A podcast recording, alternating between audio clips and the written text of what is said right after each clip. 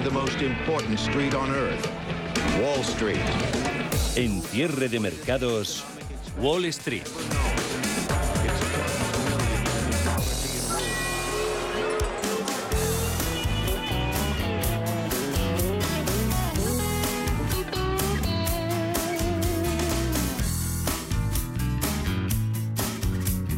Pocos eh, de los eh, mercados de activos de riesgo que siguen puestos en China, pero inversores quizá hoy adoptando una lectura algo más eh, positiva ante los posibles guiños del gobierno de Pekín. Tenemos a precios del petróleo rebotando desde primera hora y una renta variable luchando por amortiguar las caídas sufridas ayer. Cuentan con el aliento de freno en las tasas de IPC, de inflación, conocidas por aquí en Europa. En Estados Unidos eh, tenemos eh, subidas para SP500, gana un 0,07%, ligero.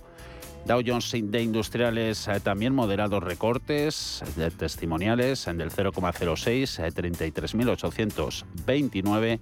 Nasdaq a poquitos cambios en el índice del mercado electrónico sobre los 11.582 puntos. Discursos agresivos de varios miembros de la Fed recuerdan a los inversores que el Banco Central ahí sigue y va a seguir firme en su lucha contra la inflación. Lo que diga Powell mañana, la lectura del indicador PCE, deflactor de precios y el informe de empleo del viernes van a ser determinantes en la evolución de los tipos de interés. Pero antes se cotizan referencias del sector inmobiliario y la confianza del consumidor. Paul Mielgo, buenas tardes.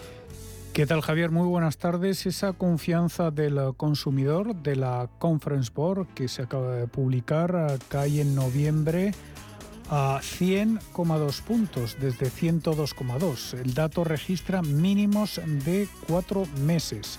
Los precios de la vivienda en las 20 eh, principales metrópolis de Estados Unidos eh, caen un 1,24% en septiembre, la tasa interanual se enfría al 10,43% desde el 13% anterior. El dato ha estado en línea con lo esperado eh, según el índice SP Case Schiller. Varios miembros de la Reserva Federal avisan que van a incrementar más todavía los tipos de interés para frenar la inflación una demanda más fuerte de lo anticipado en la economía y el mercado laboral sugiere un camino moderadamente más alto para la política en relación con septiembre, decía ayer el presidente de la Fed de Nueva York, John Williams.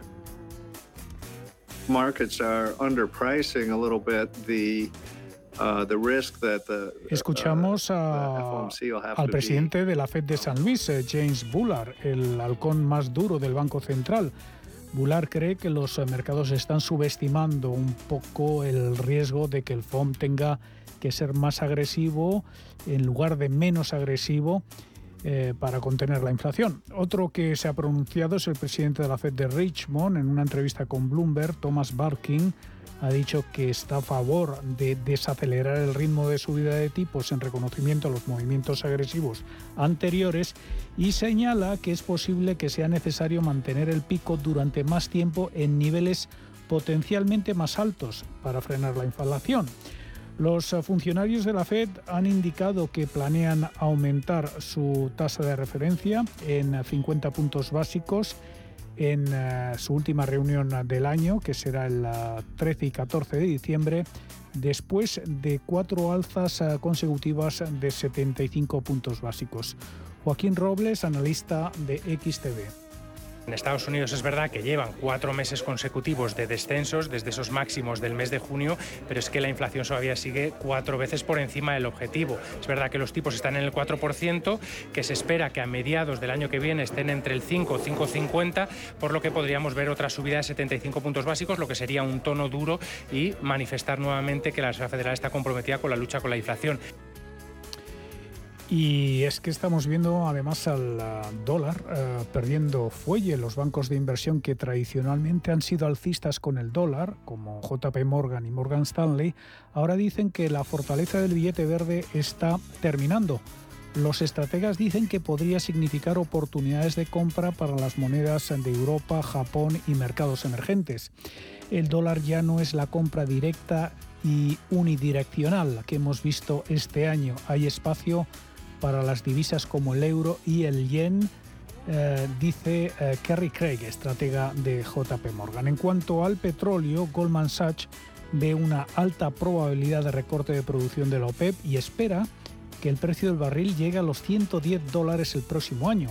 Recordemos que la OPEP Plus eh, se reunirá el domingo para decidir su próximo nivel de producción al mismo tiempo que los países de la Unión Europea están debatiendo si establecer un tope de precios de hasta 62 dólares por barril a las exportaciones de crudo ruso. Varios eh, países miembros exigen un nivel que pueda ejercer más presión sobre Moscú, pero eh, las conversaciones siguen estancadas. En cuanto a valores, eh, dentro de los blue chips del Dow estamos viendo recortes para United Health, Visa y Johnson Johnson. Apple también está haciendo un 0,47% después de que Elon Musk cargara contra la tecnológica por retirar la publicidad de Twitter. Entre los más alcistas tenemos a la química Dow, a la petrolera Chevron y al fabricante aeronáutico Boeing.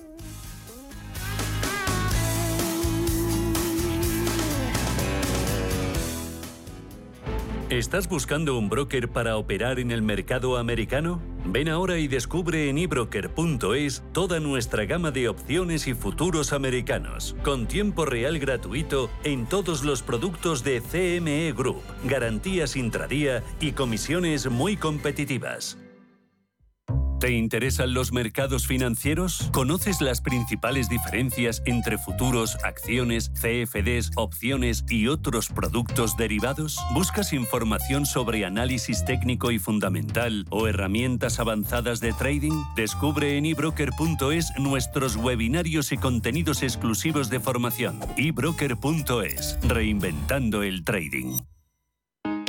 Si te da por cambiar de banco, Santander te lo pone fácil. Hacerte cliente es tan sencillo y rápido que lo puedes hacer estés donde estés, que para algo es una cuenta online. Y además, te llevas 150 euros si traes tu nómina antes del 2 de diciembre. Consulta condiciones en bancosantander.es. Santander, por ti, los primeros. Pa, pa, para, pa. Para ti, que eres autónomo, tienes una pyme, una empresa o eres emprendedor y quieres internacionalizar tu proyecto, en el ICO estamos contigo para que llegues lejos con una amplia oferta integral de financiación. Infórmate en tu banco en ICO.es o llamando al 900-121-121. Para que llegues lejos, estamos cerca. ICO, creemos en ti, crecemos contigo. ¿Te habían pagado alguna vez por aprender? Bueno, quizás tus padres te hacían algún regalito al finalizar el curso.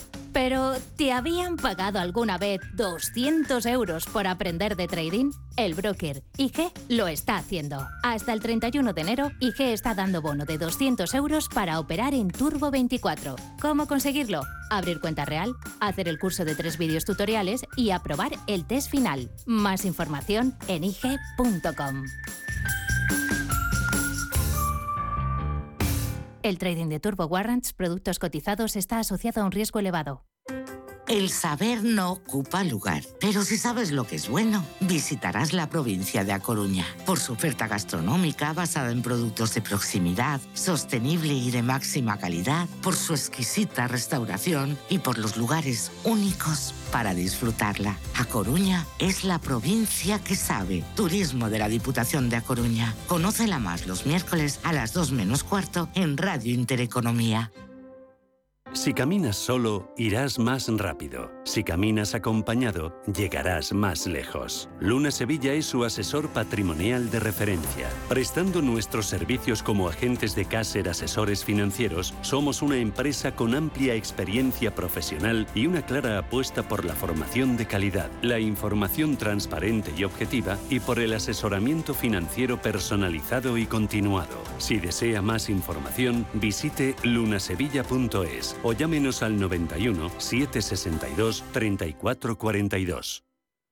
Mercado de divisas, la actualidad del euro, el dólar, la libra y todo el mercado forex. Un programa presentado por Raúl Castillo. Elige tu propio camino en el mundo de la inversión. Mercado de divisas, los miércoles de 2 a 3 de la tarde en Radio Intereconomía.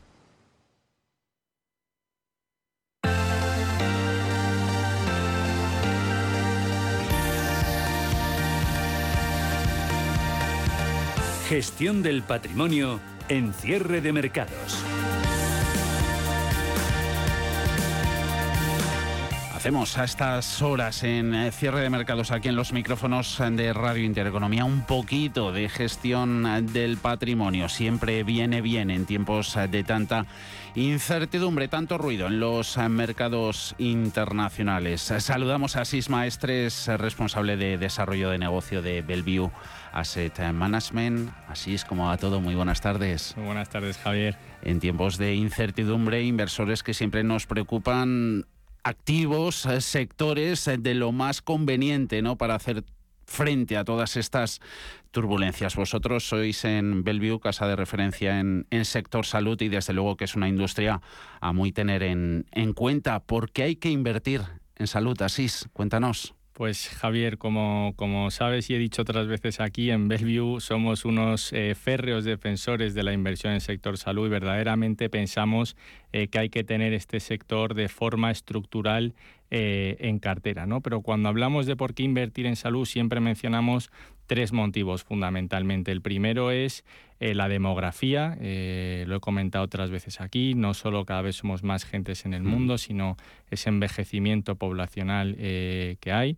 Luego hay que hablar del estilo de vida, esto me gustaría desarrollarlo un poco más, cómo determinados hábitos pueden llegar a afectar a nuestra salud y luego esto hay que ponerlo en relación también con toda la innovación que llega a través de las compañías mediante nuevos productos y servicios y que es tremendamente interesante. ¿A qué os referéis eh, con estilo de vida?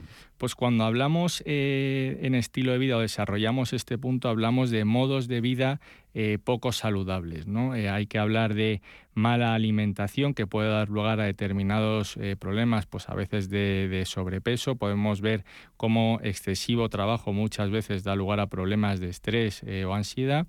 Y luego esto da lugar a la aparición de enfermedades como mm. pueda ser eh, la diabetes. ¿no? Y aquí los números hablan por sí solos. Según la Federación Internacional de Diabetes, el año pasado había 530 millones de personas afectadas eh, por esta enfermedad. Esto es uno de cada diez personas adultas. Se ha multiplicado por tres desde el año 2000. ¿no? Pero si tenemos en cuenta las estimaciones a futuro, para el año 2045 eh, pensamos o estimamos que habrá 780 millones de personas afectadas por esta enfermedad.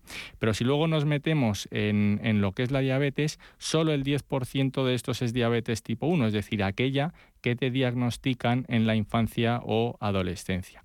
Y el resto son todo casos de diabetes tipo 2 que eh, vienen provocados por esos modos de vida poco saludables y que podrían evitarse. Todo esto tiene serias e importantes, cuantiosas implicaciones, repercusiones para cualquier sistema sanitario. Sí, por supuesto. Cuando hablamos de las implicaciones que tiene, fundamentalmente hacemos referencia al enorme coste para los sistemas sanitarios hasta tal punto que pueden llegar a ser eh, insostenibles. ¿no? Y si hablamos de números, eh, vemos que eh, se han gastado un trillón de dólares a nivel global para, para mm, digamos, solucionar o hacer frente, hacer frente al coste de, la diabetes.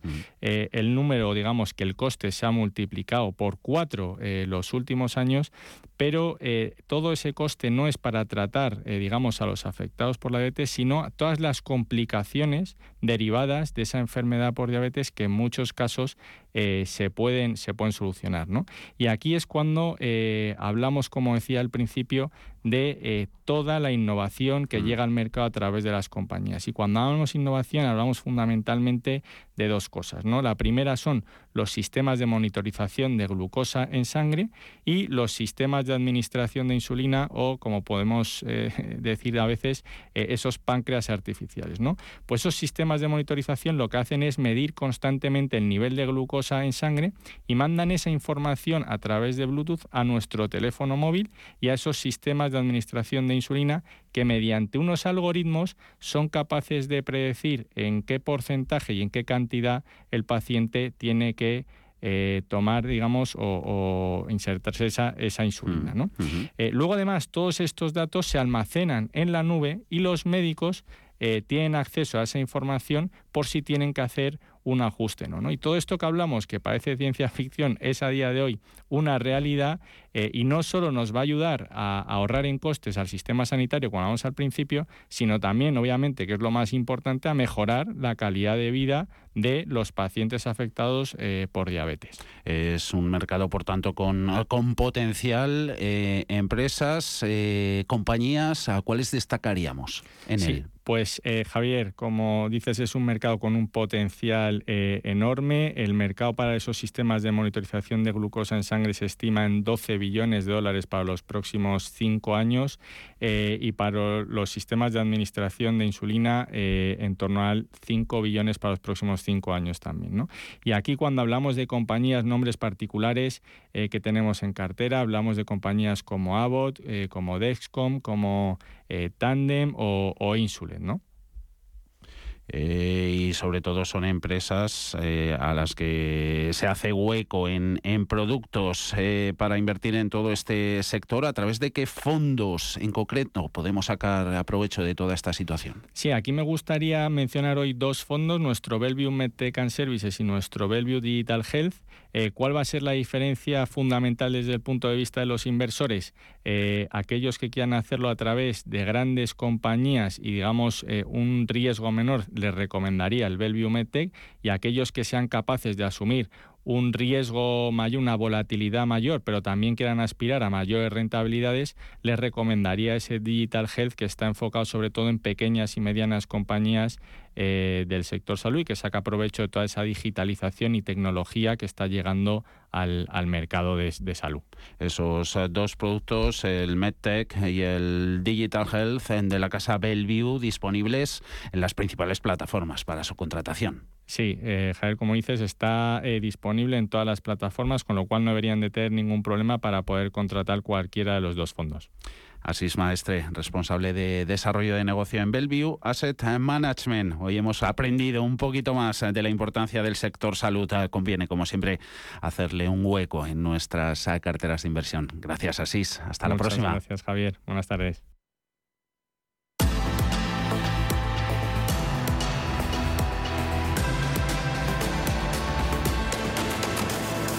Cierre de mercados con Javier García Viviani. Eh, referencias alcistas, las que vienen hoy desde China han mejorado los ánimos. En los eh, mercados han activado algo de rebote en uno de los eh, mercados más damnificados en este inicio de semana, como fue ayer el del petróleo. Su carácter cíclico, especialmente dependiente de China, provocaba ayer caídas superiores por momentos al 3%, al borde de los 80 dólares. En la jornada de hoy, con los estímulos económicos y posiblemente sanitarios que puedan venir desde el gigante asiático, el barril de Brent eh, rebotando, lo veíamos esta mañana por los 85 dólares, West Texas de referencia en Estados Unidos rondando los 79. Europa, sus mercados eh, templando los nervios, recibiendo Además, nuevas señales de desaceleración en, la inflación antes de conocerse el avance de ese IPC de la zona del euro correspondiente a noviembre, que del que daremos cuenta mañana. Una inflación en España, esa sí la hemos ah, conocido este martes, eh, que se ha moderado en tasa interanual al 6,8%,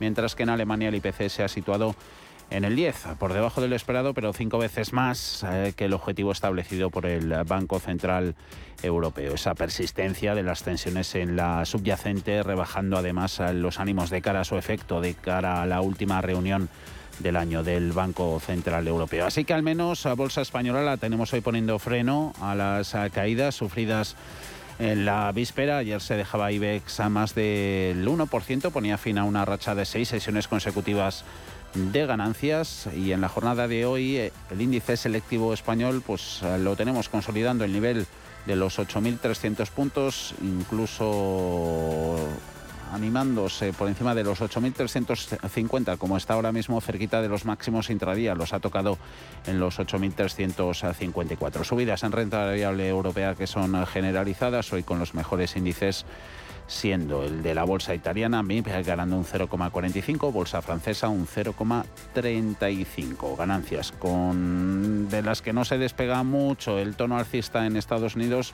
que aún así no han evitado ese cierto rebote que todavía se mantiene en los parques del viejo continente. En otros eh, mercados con hemos visto la evolución en el precio del petróleo, en divisas. Eh, tenemos la relación euro-dólar hoy a favor de la moneda única, revalorizándose, apreciándose un 0,25% el par en 1,0366 en deuda, salvo Estados Unidos con sus 10 años que está subiendo en rendimiento. Aquí en Europa tenemos el signo contrario, caídas en interés, eh, subida en precio. Bund alemán 1,92, italiano en el 3,83, español en el 2,91. Vemos eh, mercado español por dentro y con detenimiento.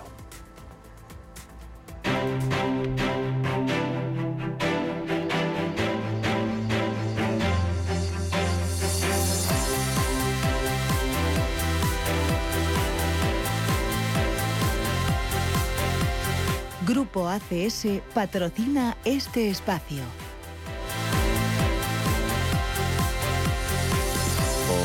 IBEX eh, que está encontrando cierto respaldo de los eh, valores más ligados a las eh, materias primas, novedades desde China que dan algo de aliento a las commodities.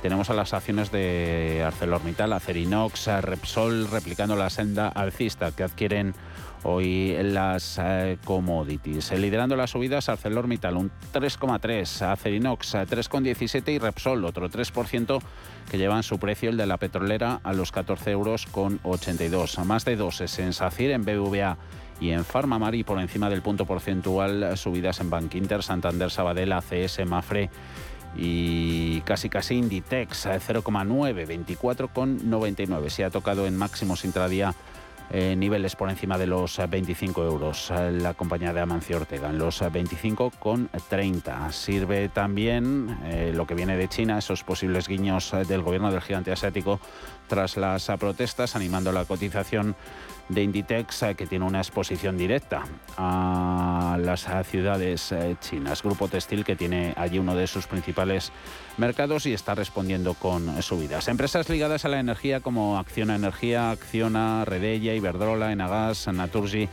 Endesa, al contrario, están ejerciendo de freno. También en compañía de Celnex, que pierde un 2%, de Robi, abajo un 1,7, 36,46, o de Grifols, mal día hoy para los laboratorios, estos últimos abajo su título un 1,23 en los 10 euros con 0,5. Repasamos actualidad corporativa Miramos también, como siempre, recomendaciones. Ana Ruiz, buenas tardes. Muy buenas tardes. Empezamos precisamente por Inditex, que es uno de los valores del IBEX 35 que mejor lo está haciendo ante una recomendación positiva de Goldman Sachs que le otorga un precio objetivo de 32 euros por acción y una recomendación de compra. Esto supone otorgarle a los títulos de la textil un potencial cercano al 30%. También entre las recomendaciones, los analistas de Citi han elevado la valoración de los principales bancos españoles debido a su optimismo sobre el sector bancario español. Han aumentado la valoración de BBVA hasta 7,80 euros por acción desde los anteriores 7,30, la de CaixaBank hasta 4 euros desde los 3,85 previos, la de Sabadell a 90 céntimos desde 78 céntimos por título y la de Unicaja a 1,23 desde 1,20. Hace unos días estos analistas comentaban después del acuerdo al que llegaron el Gobierno y las entidades españolas para proteger a los hipotecados afectados por la subida del Euribor que la expansión del Código de Buenas Prácticas debería tener un impacto en las pérdidas y ganancias de los bancos. Mientras tanto, Mafre cotiza la mala recomendación de Alfa Value que han rebajado de comprar a vender sus títulos también han variado su precio objetivo de 1,98 a 1,99 euros por acción. Si miramos las noticias de la jornada, AENA cotiza con caídas después de que se haya publicado que la CNMC ha optado por congelar las tarifas para el próximo año 2023, los expertos subrayan el impacto limitado de la decisión en caso de confirmarse. Y por último, en el mercado continuo, Miquel y Costas abonará un dividendo de 10 céntimos por acción el próximo 14 de diciembre a cuenta de los resultados del ejercicio 2022. Grupo ACS líder en el desarrollo de infraestructuras y servicios, les ha ofrecido este espacio. en el consultorio de esta tarde de martes en cierre de mercados a partir de las 6 de la tarde. Estarán con nosotros Darío García de XTV y Mark Rives desde Black Bear. 91 533 18 51 o 609 22 47 16 para las notas de voz y WhatsApp. El suelo se mueve bajo nuestros pies y parece que no hay otra salida. De lunes a jueves, consultorio de bolsa y fondos de inversión en cierre de mercados.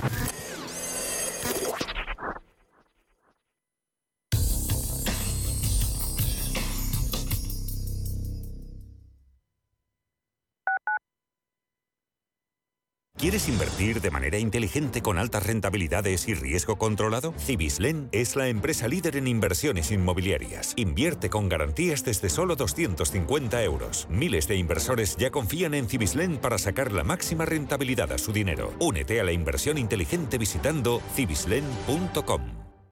A la hora de alquilar mi casa tenía muchas dudas. ¿Y si no me pagan o no cuidan el piso? En Renta Garantizada cobrarás tu alquiler todos los meses y se encargarán de todas las gestiones por ti. Renta Garantizada, la única que asegura el cobro de tu alquiler. Alquila tu casa con total seguridad. Infórmate en el 910 1095 o en rentagarantizada.es.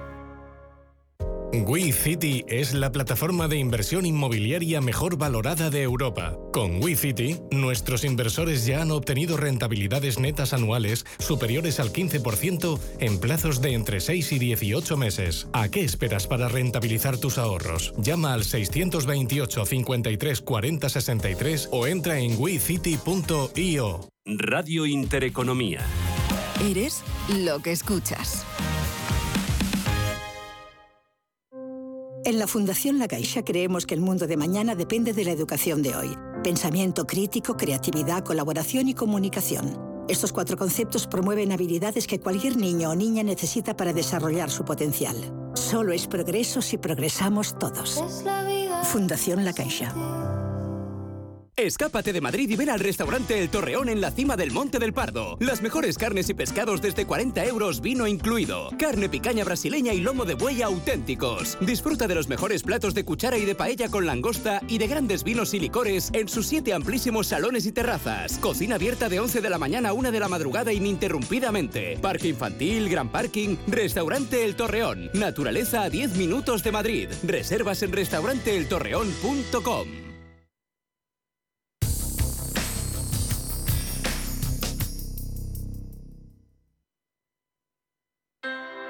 Low interest rates are a symptom of a weak economy. The longer the uncertainty uh, lasts, the costlier it will be for the economy. The output is stronger, a fatigue uh, on, on the shoulders of people. Expansión y ciclo. Cierre de mercados.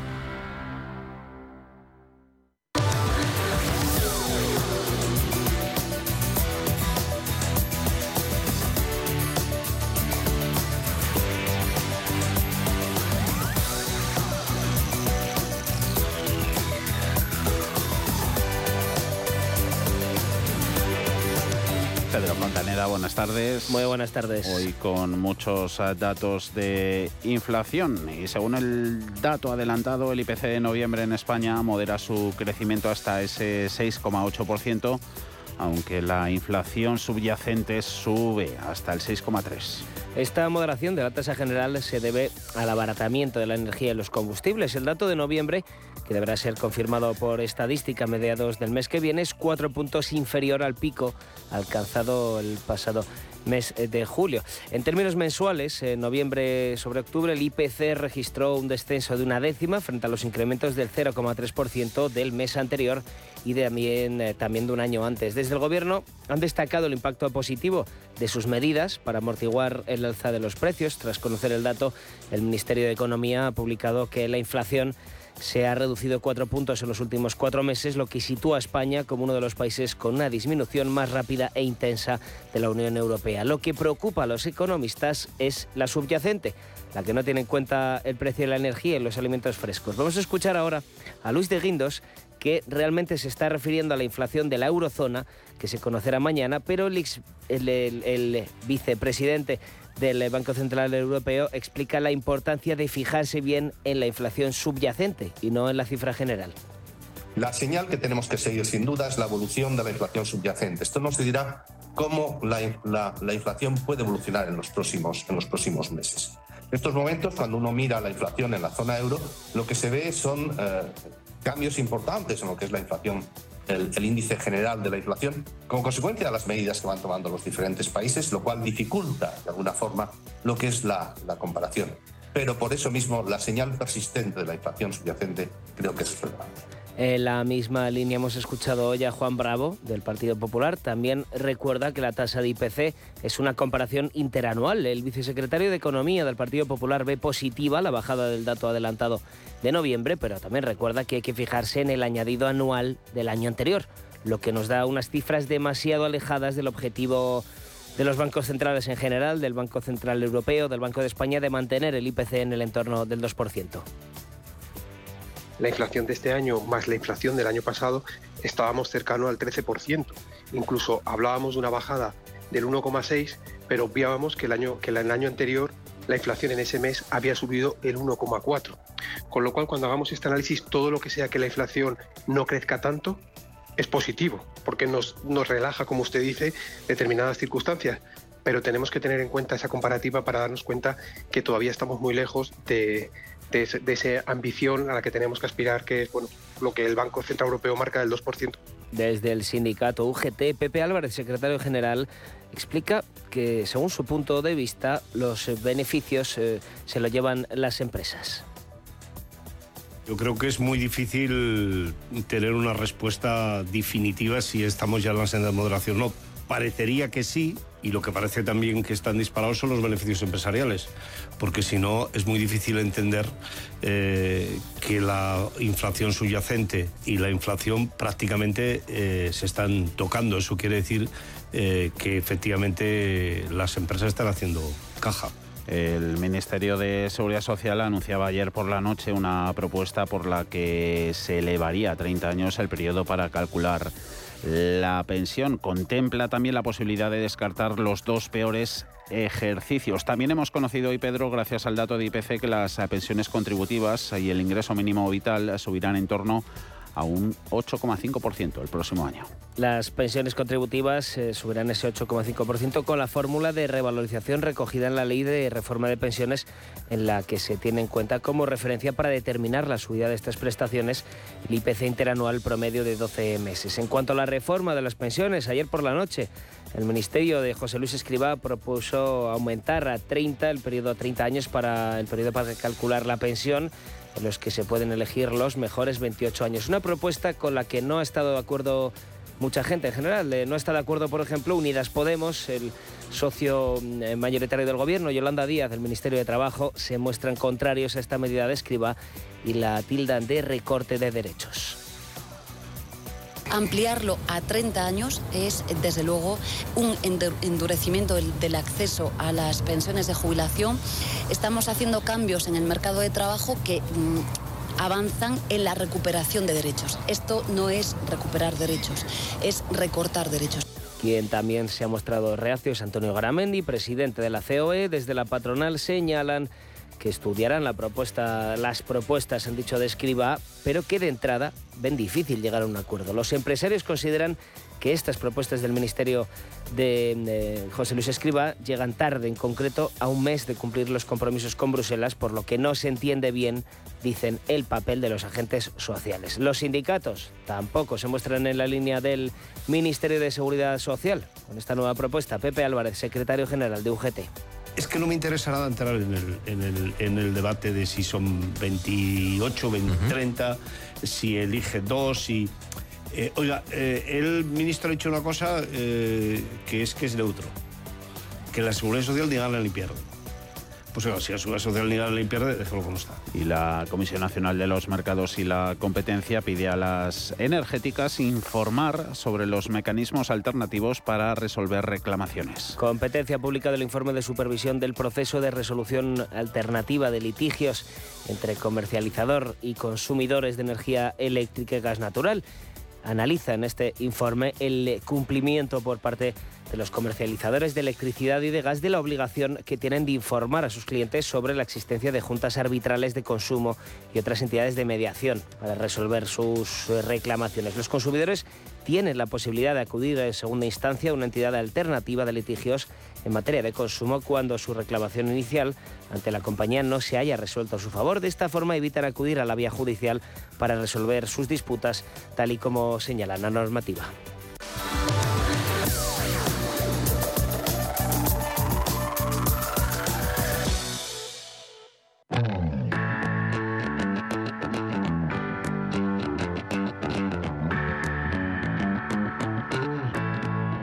CaixaBank patrocina este espacio.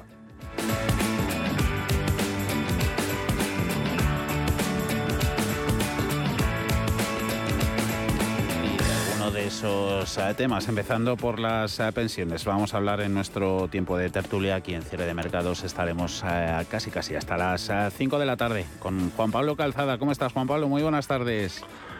Muy buenas tardes a todos. Enseguida saludamos a Antonio Álvarez Osorio. Tema pensiones, Juan Pablo. Eh, proponer ampliar ese periodo de cálculo a los 30 años es eh, reconocer que habrá recorte en las mismas. Bueno, desde luego, de facto es una manera de hacerlo, ¿no? O sea, si te van contando los 10 mejores años, pues tienes una pensión mejor, 20 pues un poco peor, si ya vas a 30 o toda la vida laboral, pues eh, eh, baja claramente, ¿no? O sea, es evidentemente una maniobra para intentar rebajar el coste de las pensiones a medio y largo plazo, ¿no? Pero bueno, eh, yo, vamos, creo que no, no ese es el camino, ¿no? O sea, la gente no le no le divierte nada el, tema, vamos, de hecho va a enfadar mucho a mucha gente que tiene muy calculado cuánto se va a, retirar y cuánto dinero y esto pues trastoca los planes de muchísima gente que se va a sentir engañada, ¿no? Yo creo que hay que desligar el tema de las pensiones o hay que resolverlo de una manera clara. El sistema está mal concebido, es culpa del Estado y encima de un gobierno que hubo en este estado que se llevó la hucha de las pensiones, pues si no acabamos de, levantar de cabeza, ¿no? Vamos trastabillándonos y teniendo un problema, un problema que en realidad no hay, pues los pensionistas están cobrando sus pensiones todos los meses. Yo creo que hay que empezar a pensar que a lo mejor la seguridad social no va a ser autosuficiente y que bueno pues que hay que contemplar que de cuándo, cuándo habrá que hacer emisiones de deuda pública para pagar las pensiones cosa que pasa en, el otro país que tiene el sistema de pensiones más parecido al nuestro que es mm. Japón no mm. que la mayoría de la deuda pública en la creciente deuda pública japonesa tiene que ver con el sistema de pensiones para pagar las pensiones. Mm, así que puede depender de un hilo si no lo está ya el sistema de seguridad social. Eh, bueno, eh, es que eh, está mal concebido y ah. por lo tanto no era no era funcional desde el primer momento y más cuando el gobierno de Felipe González decidió coger la hucha de las pensiones de lo que somos ahora los baby boomers y, otros trabajadores que les iba a empezar a ir muy bien en España, ¿no? Entonces cogieron todo ese dinero para salir de la crisis del 92 y desde entonces el sistema de pensiones no se ha conseguido recuperar. Aunque no se hubiera cogido ese dinero para otras cosas, no para pagar déficits y demás, ah. eh, parece que el sistema tampoco era sostenible, o sea que sí que tendríamos algún déficit anual por parte de las pensiones, no sería capaz la seguridad social de asumirlas totalmente. Lo que pasa es que, claro, efectivamente, sin pues, la desaparición de la hucha, pues la contribución que tendría que hacerse desde los presupuestos generales mm. sería inferior, ¿no? Entonces, bueno, yo creo que no pierde de un hilo. O sea, las pensiones pues, serán viables en tanto el Producto Interior Bruto del país de para ello, ¿no? o sea, suficientemente grande. Y eso es en lo que hay que centrarse, ¿no? en, en cimentar lo que son pensiones contra el resto, que es una división más bien política que los ciudadanos no lo vemos. O sea, yo no veo la diferencia entre que se gaste mi dinero el Ministerio de Igualdad o que se vaya a pensiones. Yo personalmente, como alguien que paga impuestos, pues no, no encuentro o no, no hago esa diferencia. Por lo tanto, para mí sería irrelevante que se decidiera, oiga, mire, se va a pagar una pensión, una pensión digna, se va a calcular de esta manera contra el coste de la vida, se va a poner por digamos, por eh, renta cuando se jubilaron de esta otra manera y sí, vamos para adelante. Yo creo que es que no hay que darle más vueltas.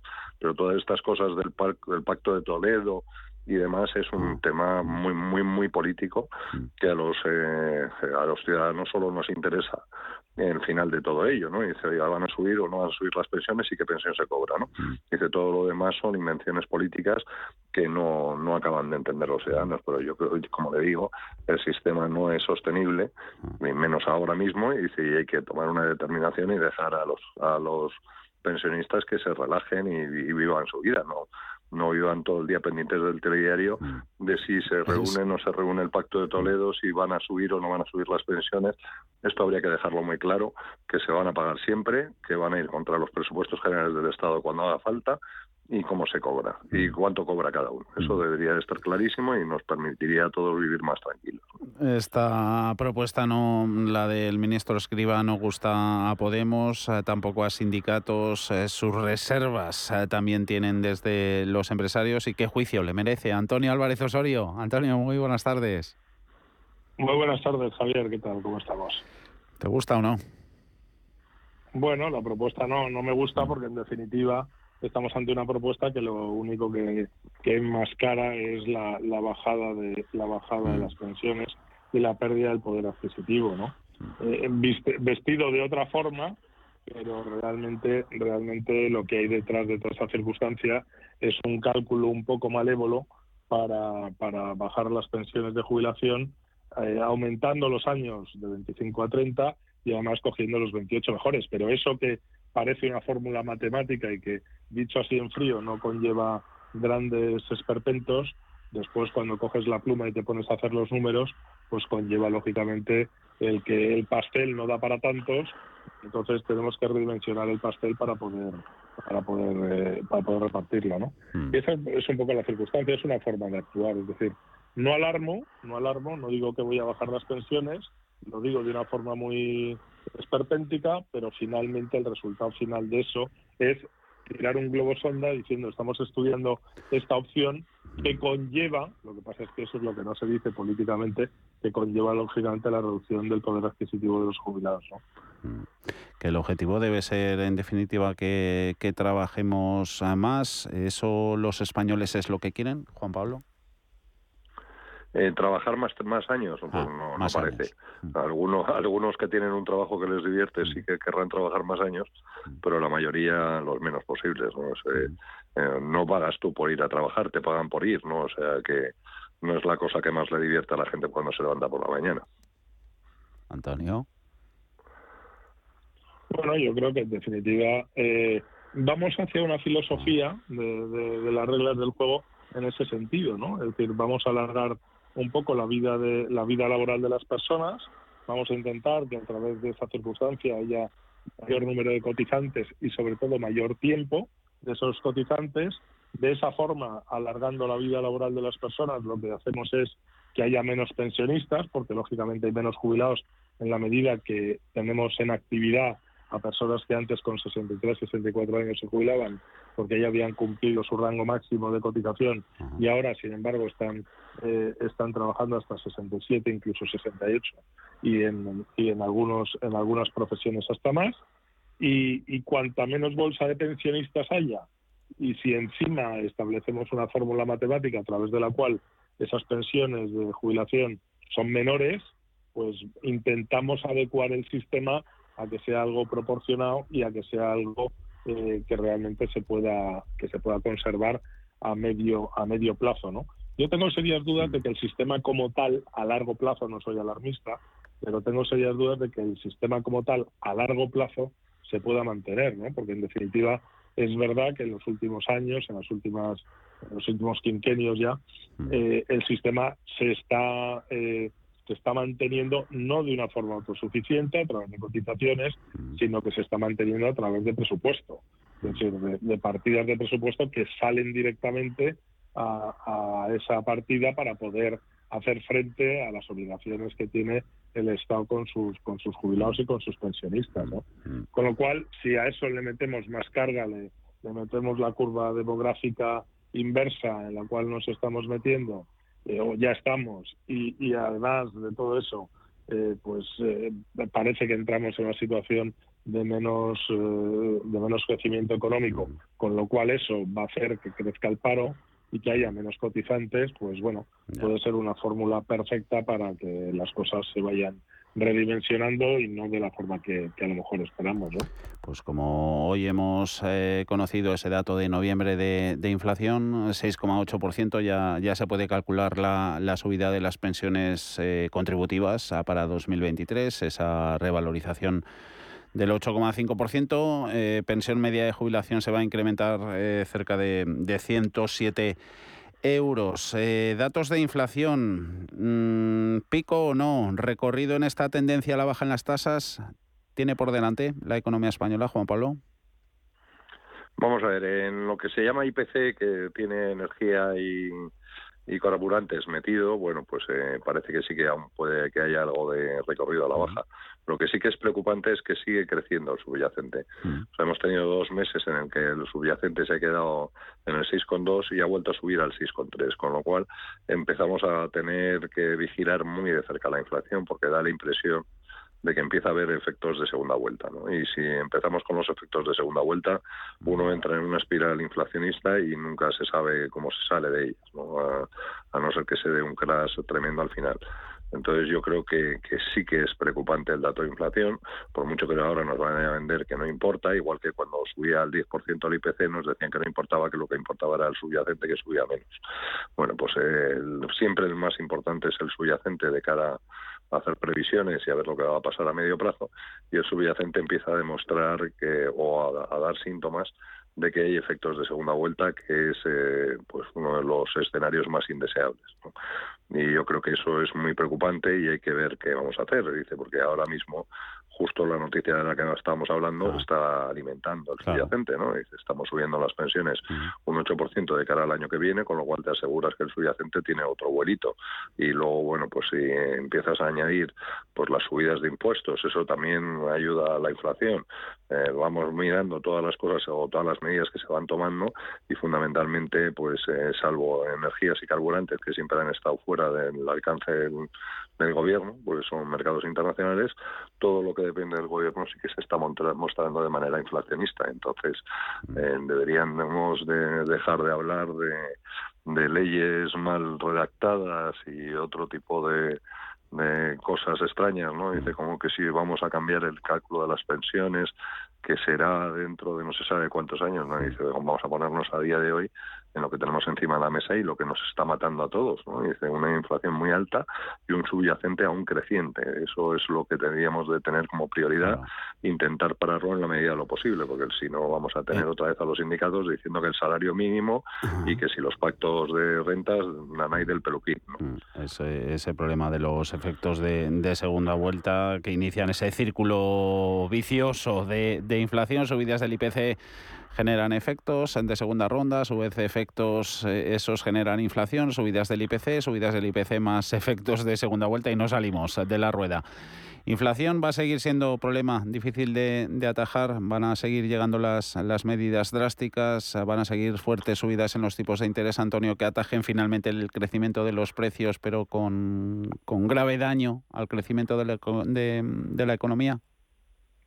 Hombre, eso es indudable, Javier. Es decir, las medidas, eh, todo el mundo sabe en economía que las medidas que hay que tomar para atajar una, una, espiral inflacionista como la que hemos vivido son medidas, primero, que hay que tomar temprano, segundo, que no tienen una causa directa en la economía eh, de una forma inmediata, sino que tardan meses en, en, presionar esa situación para que se controle la, la, la inflación.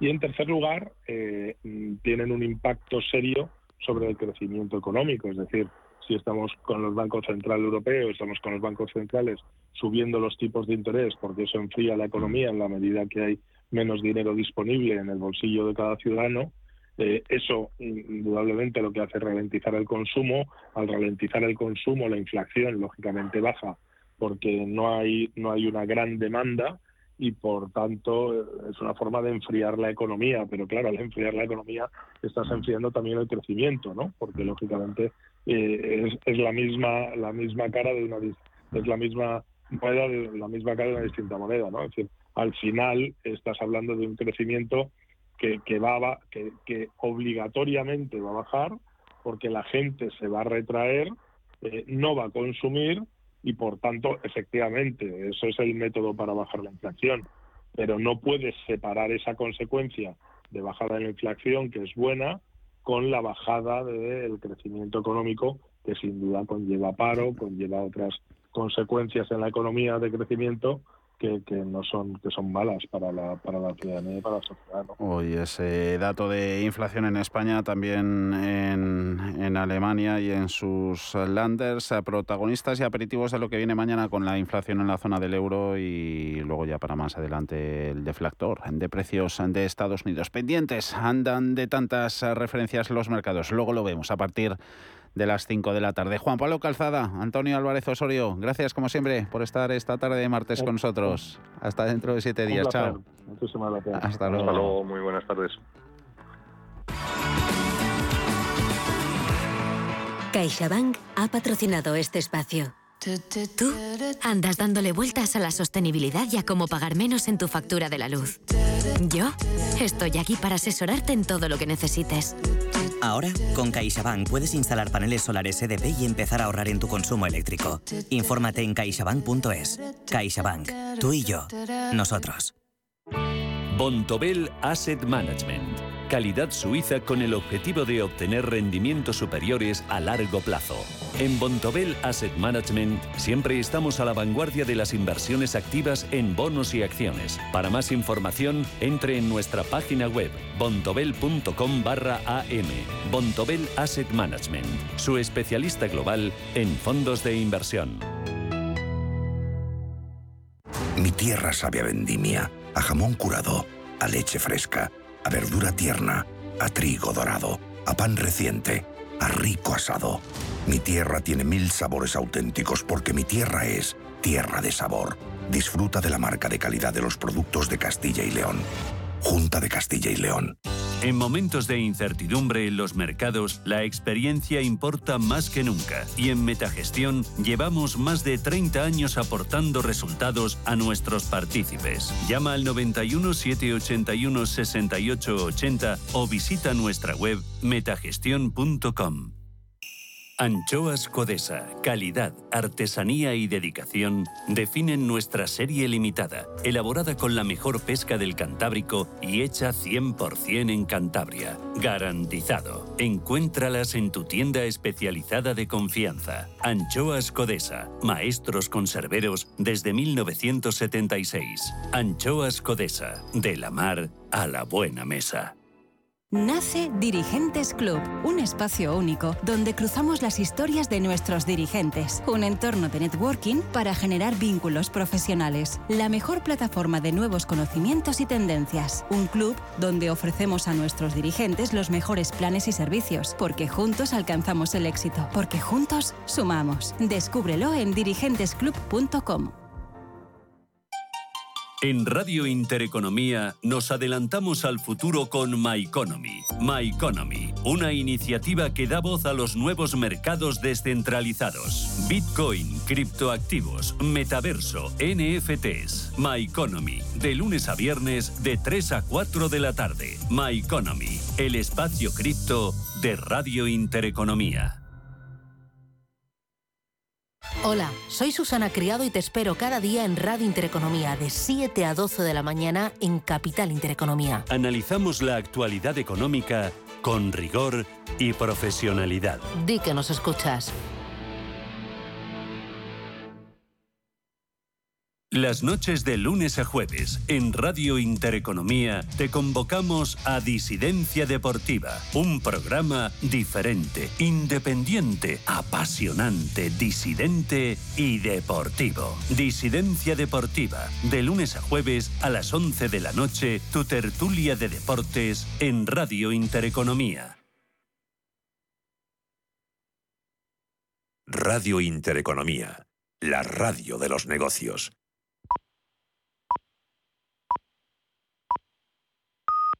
Son las 5, las 4 en Canarias.